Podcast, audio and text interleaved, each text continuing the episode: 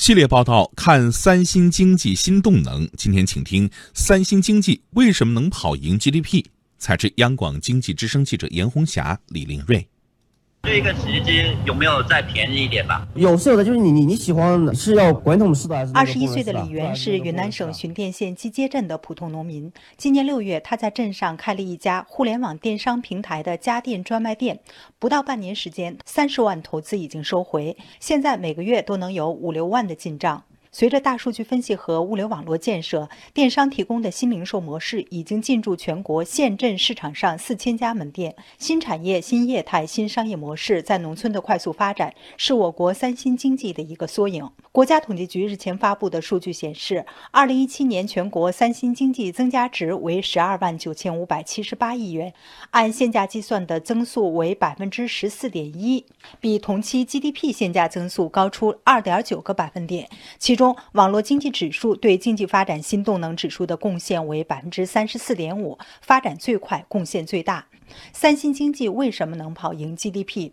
如是金融研究院院长兼首席经济学家管清友认为，云计算、物联网、大数据、人工智能技术蓬勃兴起，为我国经济发展带来巨大红利。移动互联网技术的这种发展。那么这种技术驱动型的这种产品生产商业模式呢，呃，层出不穷。它利用互联网的这种模式，互联网的这种特点呢，其实呢，它把原来消费领域很多这个商业模式实际上是打破重构了，它实际上也激活了新的这种消费的增长点。三星快速发展与我国研发投入强度持续提高密切相关。二零一七年全国科技经费投入统计公报显示。二零一七年，我国全社会研究与试验发展经费投入总量为一万七千六百零六亿元，比上年增长百分之十二点三。创新驱动指数为一百四十三点三，比上年增长百分之十三点四。在柔宇科技董事长兼 CEO 刘自宏看来，商业模式创新好比武功，技术创新好比磨一把剑，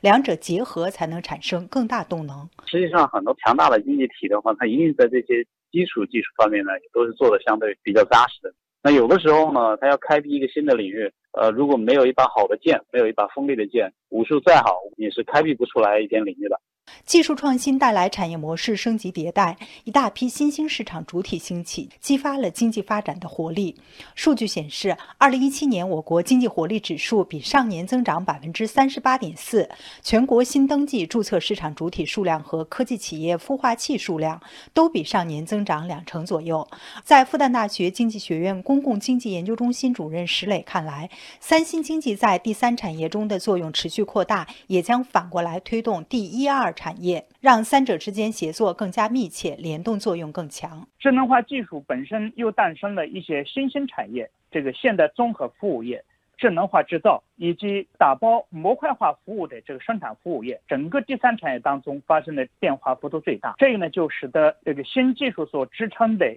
这个新兴产业、新的经济业态、新的运营模式。这一段讨论比较多的这个三星，更多的表现出强大的经济增长的这个动能，显著的带动产业升级发展的能力。